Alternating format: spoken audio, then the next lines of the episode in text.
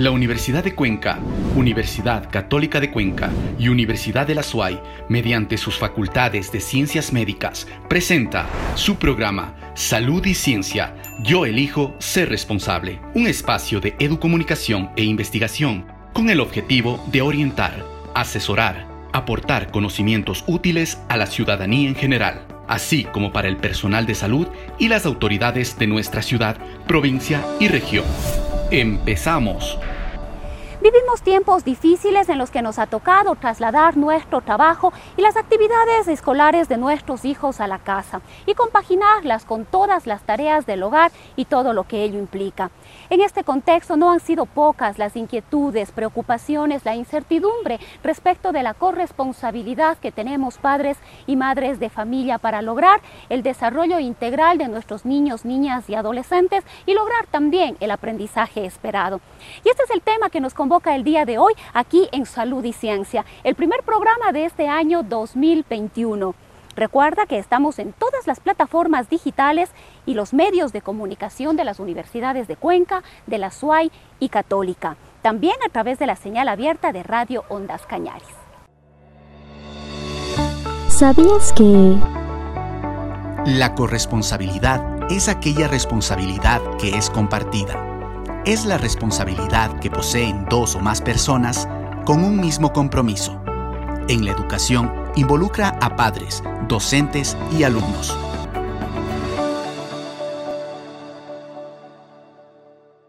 Pero ¿qué implica ser corresponsables de la educación de nuestros hijos en tiempos de pandemia? Para profundizar sobre el tema le damos paso enseguida a nuestro compañero Carlos Valverde. Él se encuentra ya con la máster en psicopedagogía Viviana Matute. Muchísimas gracias, Roxana. En este momento estamos en la entrevista y vamos a tratar un tema muy importante sobre lo que es la corresponsabilidad en la educación en tiempos de pandemia. Para eso le hemos invitado a Viviana Matute. Ella es licenciada en Ciencias de la Educación con mención en Psicología Educativa y Orientación Vocacional. Es máster en Psicopedagogía, también es docente en la Unidad Académica de Educación de la Universidad Católica de Cuenca, docente coordinadora en estudios a distancia de la Universidad Católica de Cuenca, es gestora del área de prácticas preprofesionales y vinculación con la sociedad y también miembro del Consejo Directivo de la Unidad Coordinadora de Estudios No Presenciales de la Universidad Católica de Cuenca. Estamos con Viviana Matute. Bienvenida. ¿Cómo está, Carlitos? Rosana, muy buenos días. Eh, muchísimas gracias por la invitación. Eh, es un honor, más bien, participar de, de, estos encuentros y estamos siempre prestos para desde la academia poder colaborarles en cualquier tema que en este caso es fundamental dentro del área académica. Muchísimas gracias. Efectivamente, es una parte fundamental de la educación. Y en estos tiempos de pandemia hay algo muy importante que está pasando, la educación en el hogar. Y para esto primero queremos preguntarle, Viviana, ¿qué es la corresponsabilidad en la educación y cómo esto ha influenciado en estos tiempos de pandemia? Bueno, Carlitos, eh, partamos de que de la palabra, de la definición de la palabra corresponsabilidad. Corresponsabilidad en términos académicos quiere decir una responsabilidad compartida. Entonces, partiendo de esto, eh, hablamos de que es una responsabilidad en varias actividades, pero no solo de una persona, sino con otras personas adicionales. Se puede decir que en esta época de pandemia que nos tocó vivir, ha sido trascendental la influencia que tiene esta corresponsabilidad tanto en el hogar cuanto en las instituciones educativas, porque no estuvimos acostumbrados a tener una carga de responsabilidad eh, tan grande, a lo menos en el hogar, aún en este tiempo no. Entonces, eh, siempre hay que tener en cuenta que, aparte de la responsabilidad normal con época de pandemia y en confinamiento, la responsabilidad de muchos de los chicos aumentó, de los padres en el hogar y de los docentes en las instituciones educativas. Para los docentes, ¿qué implicó? Modificar totalmente su metodología de educación, su manera de impartir clases virtuales, tomando la tecnología como, como primer orden, ¿no? Para poder eh, llegar a los, a los chicos en las, en las aulas de casa y también en el caso de los padres o cuidadores, porque hay que considerar que muchos padres también trabajan y no pasan en casa. Aparte de eso, tenemos a las personas que se quedan con, con los niños, adolescentes en casa y que toman el rol de cuidadores. Fue la responsabilidad y la, responsabilidad compartida de velar que estas actividades que el docente haga en aula virtual se cumplan en casa. Entonces, la corresponsabilidad es algo compartido. En época de pandemia fue entre los, dos, los docentes y los padres de familia. Efectivamente, esa corresponsabilidad que usted habla en la educación, el rol que desempeñan los padres de familia, pero ¿hasta qué índice, hasta qué punto es el nivel de corresponsabilidad dentro de la educación en torno a los, al aprendizaje? ¿Hasta qué punto llega la responsabilidad del padre en la educación independientemente de que el niño está asistiendo de manera virtual? Eh, Carlitos, el índice de responsabilidad es más alto, como dije, de lo normal. Sí, y es muy importante también, pues desde el control, tanto de, inicien el control de ingreso a las aulas en Zoom o cualquier tipo de tecnología, más del seguimiento de las tareas y más del envío de estas. Entonces, la responsabilidad del hogar se ha vuelto mucho más alta de lo que estuvimos acostumbrados en casa. Eh, sin embargo, no solo son los padres los responsables de esta educación, sino los mismos estudiantes. Obviamente, vamos a, va a variar la responsabilidad de acuerdo a la edad o la educación que tengan. Si estamos hablando de nivel inicial, necesitan un soporte mucho más grande de los padres de familia. Básica igual. Bachillerato ya no es mucho porque los chicos se defienden, se defienden aún. Y superior también ya se van defendiendo. Sin embargo, el hogar tiene un índice muy, muy alto de corresponsabilidad y de responsabilidad dentro de la educación en época de pandemia, sumando que deben cumplir las tareas. Obviamente no va a ser la misma calidad académica, pero debería ser el cumplimiento neto en todas las áreas de las tareas que el docente encomienda. Entonces, es bastante alto el nivel de responsabilidad del hogar, Carlitos. Claro, eh, Dentro de esto que usted habla es muy importante de las tareas, la metodología del estudio, cómo esta metodología ha evolucionado para que el adolescente, el niño, el infante tenga una mejor educación y aprendizaje. ¿Usted cree que los, los docentes, las instituciones educativas, los gobiernos han implementado algún tipo de metodología para adaptarse a esta corresponsabilidad entre padres, profesores y estudiantes? Hay que considerar algo, muy importante, Carlitos. Al inicio de las actividades, a lo menos en época sierra, ya en septiembre se planificó para la presencialidad, porque démonos cuenta que iniciamos en septiembre de 2019, partiendo que todavía no teníamos ni idea de lo que iba a suceder en el 2020. Entonces, la planificación que se creó y se dio fue para, considerada para temas presenciales, para los chicos de la presencialidad en aulas. Sin embargo, la responsabilidad de la mayoría de los estudiantes y docentes era en su índice normal. La pandemia, dada por el confinamiento que ya fue dada desde el mes de marzo a nivel de Cuenca, en este caso, a nivel del Ecuador, eh, obligó a los, docentes y a la educación en sí a hacer un cambio trascendental en sus planes de, educativos. Es decir, todos estos que sufrieron cambios. ¿Para qué? Con el fin de que empecemos con la inventiva de los docentes.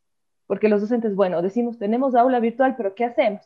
Porque no solo sería la planificación centrarse en un Zoom, en un Team, en una reunión, poner una tarea, sigan el libro. Empezó a salir la creatividad de los docentes y los planes y las planificaciones que se hicieron desde la educación obligaron a que ellos empiecen con su iniciativa y su creatividad. Una eso, Carlitos. Y otra también, eh, los padres de familia, ¿sí?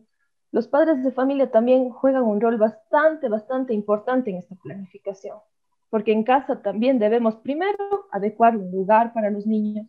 Si bien es cierto, las áreas económicas no son iguales en todo campo, porque no todos cuentan, por ejemplo, con un Internet de buena calidad. Algunos eh, reciben clases hasta en los mismos celulares de los padres, de los cuales los mismos tienen que enviar las tareas. Entonces, esta planificación, aparte de ser un poco flexible, eh, también se volvió un poco, eh, un poco dócil, ¿no? Es decir, la tarea tenemos para hoy, pero podemos mandarla mañana. Entonces, es por, el, es por todos los niveles, hay que considerar muchísimo, Carlitos, que el acompañamiento, la economía, eh, la virtualidad, el tema social, el tema incluso también de trabajo de los padres, ha llevado a que esto inestabilice muchos hogares. Entonces, las planificaciones que hagan los docentes van a tener que ser siendo adaptadas de acuerdo a cada uno de los hogares. Muchos de ellos, eh, las actividades diarias, a veces no reciben clases todos los días, uno o dos días a la semana. Eh, tampoco estuvieron preparados para recibir de forma virtual. Entonces, todo esto llevó a que obviamente los planes se vayan modificando de acuerdo a cómo íbamos avanzando en el tema pandemia y en el tema confinamiento. Eh, considerando también que los hogares tienen esta responsabilidad bastante grande de dar ese seguimiento, ya que eh, la corresponsabilidad obliga a que estén ellos en constante comunicación con el docente. Porque ¿cuál es la metodología? Grupos de WhatsApp, grupos de Facebook, eh, mandan los IDs, por ahí se tiene que mandar la tarea, plataformas virtuales en el mejor de los casos para la subida de tareas. Entonces la metodología de institución a institución tuvo que variar. Estuvimos preparados para la presencialidad, no sin eso eh, tuvimos que prepararnos en el momento para la virtualidad y para la, aplicación de tecnología. Sin embargo, se sigue cambiando la metodología y la planificación incluso para exámenes. Entonces, se sigue cambiando. O sea, no podemos hablar de que hubo una planificación, en el confinamiento se cambió y se estandarizó. Cada institución educativa, educativa, sea pública o privada, han tratado de hacer lo mejor que han podido para que las planificaciones sean de acuerdo a la población a la que están ellos, a las que se deben ellos, sean estos públicos o privados, Carlitos. Efectivamente, eso es algo cierto. La educación evolucionó.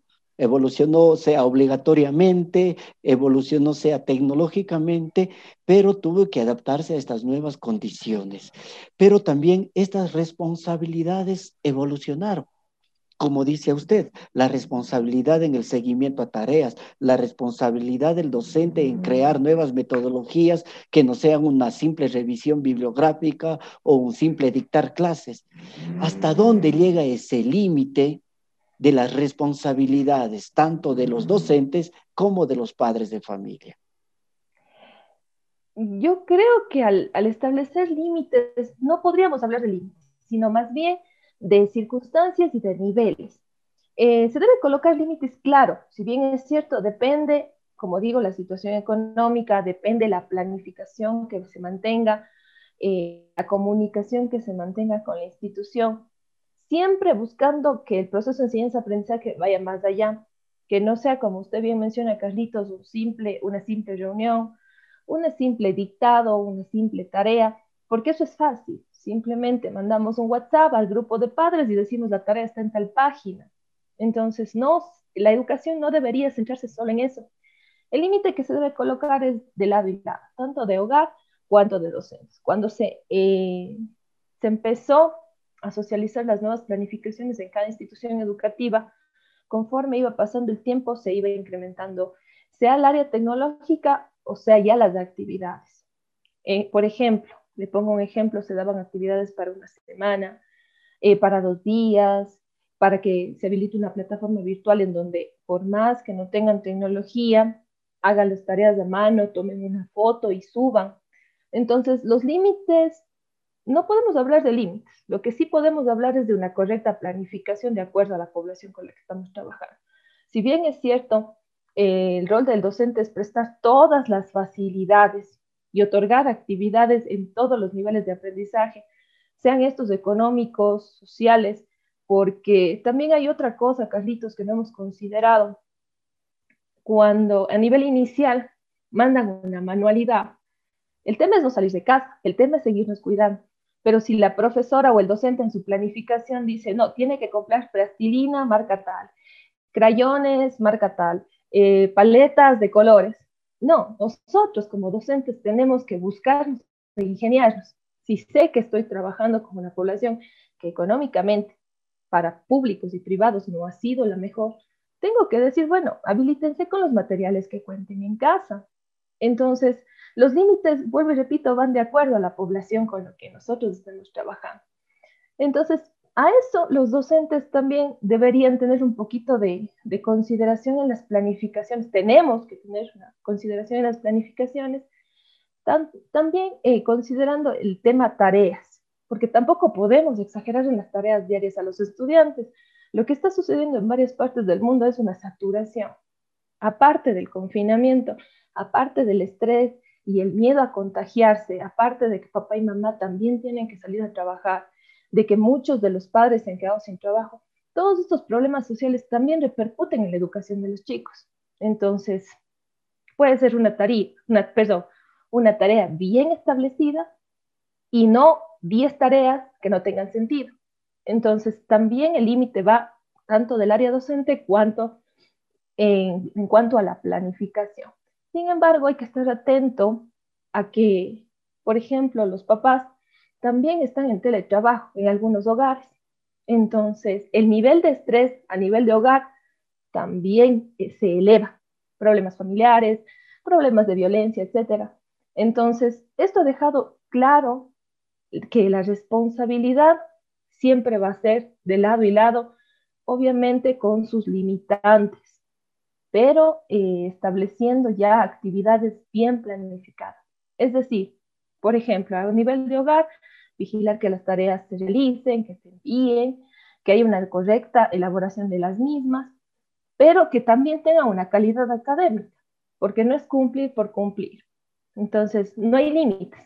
Los límites nos vamos a poner nosotros, pero hay que tratar de cumplir en la mejor de las posibilidades, tanto en el área docente como instituciones educativas, cumplir con nuestros chicos, así como los docentes en casa, los padres, cumplir con la responsabilidad de sus hijos. Sin ello, ni, minimizando ni al uno ni al otro, los dos son sumamente importantes, Carlitos.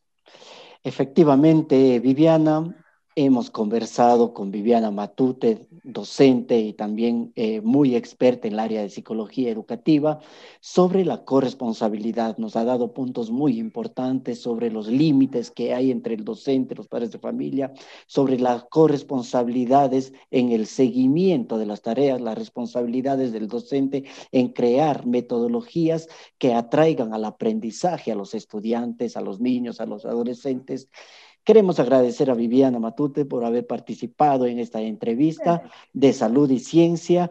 Es un programa realizado por la Universidad de la SUAY, la Universidad de Cuenca y la Universidad Católica de Cuenca. Estaremos en otras oportunidades con Viviana. Queremos agradecerle mucho por esta entrevista. Muchísimas gracias y esperemos contar en otras oportunidades. Muchas gracias, Carlitos y Rosana. Eh, lo único que me queda por decir es sigamos adelante, no bajemos la guardia, eh, aún mantenemos, tenemos que mantenernos con salud.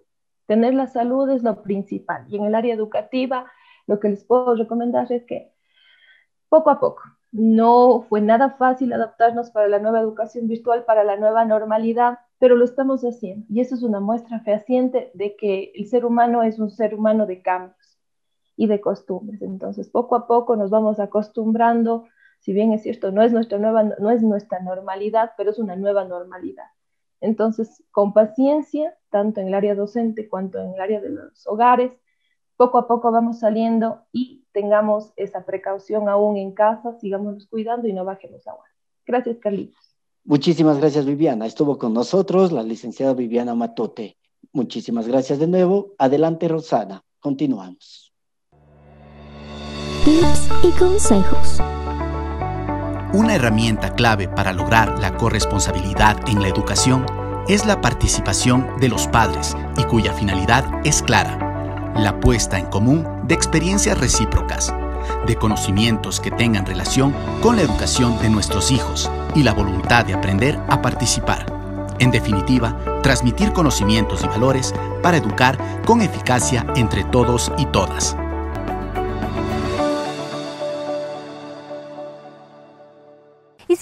Importante tener una referencia respecto de lo que ocurre con las cifras de la pandemia de la COVID-19. Para analizar lo que ha ocurrido en estos últimos días, le damos paso a Jessica Buccelli. Ella está ya con el doctor Fray Martínez.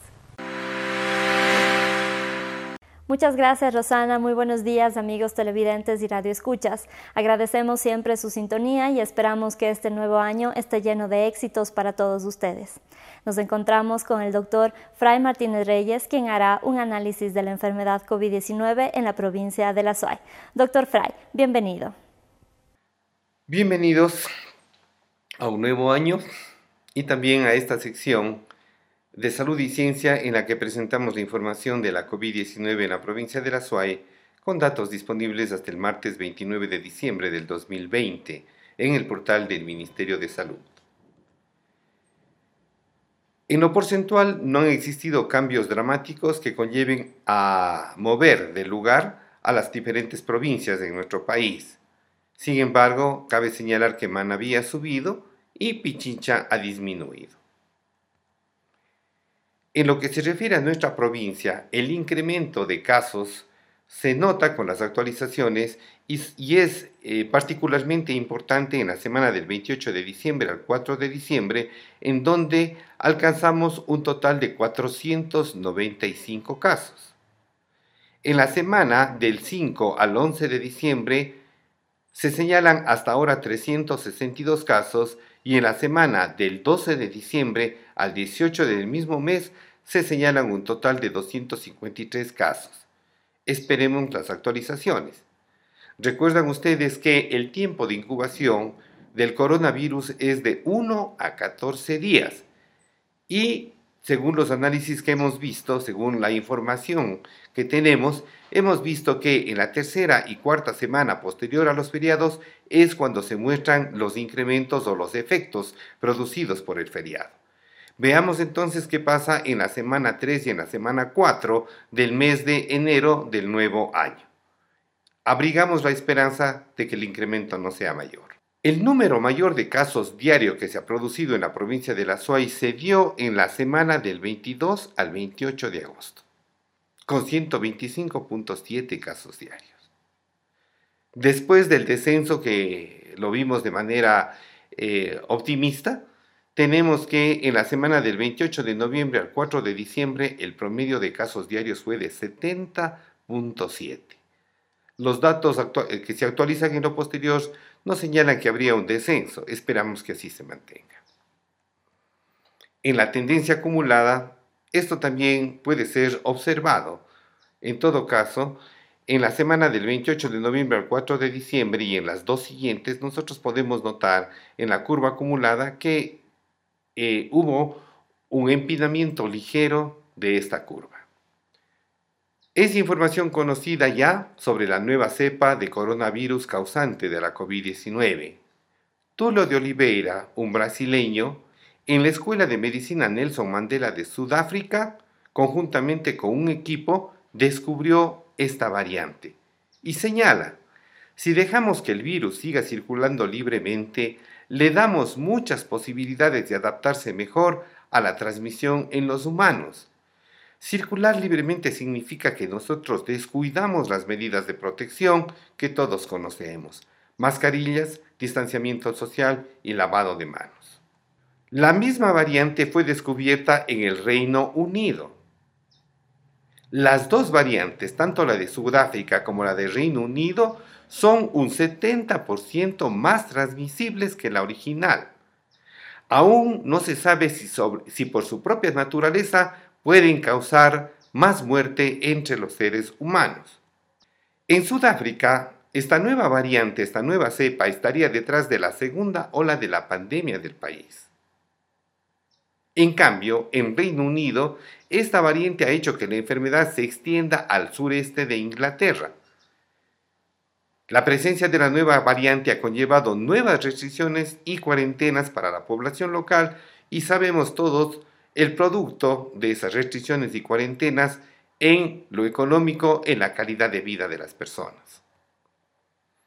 Entonces, ¿cuál es el peligro de esta nueva cepa, de esta nueva variante del coronavirus? Si las transmisiones son 70% más rápidas, los hospitales se van a llenar completamente.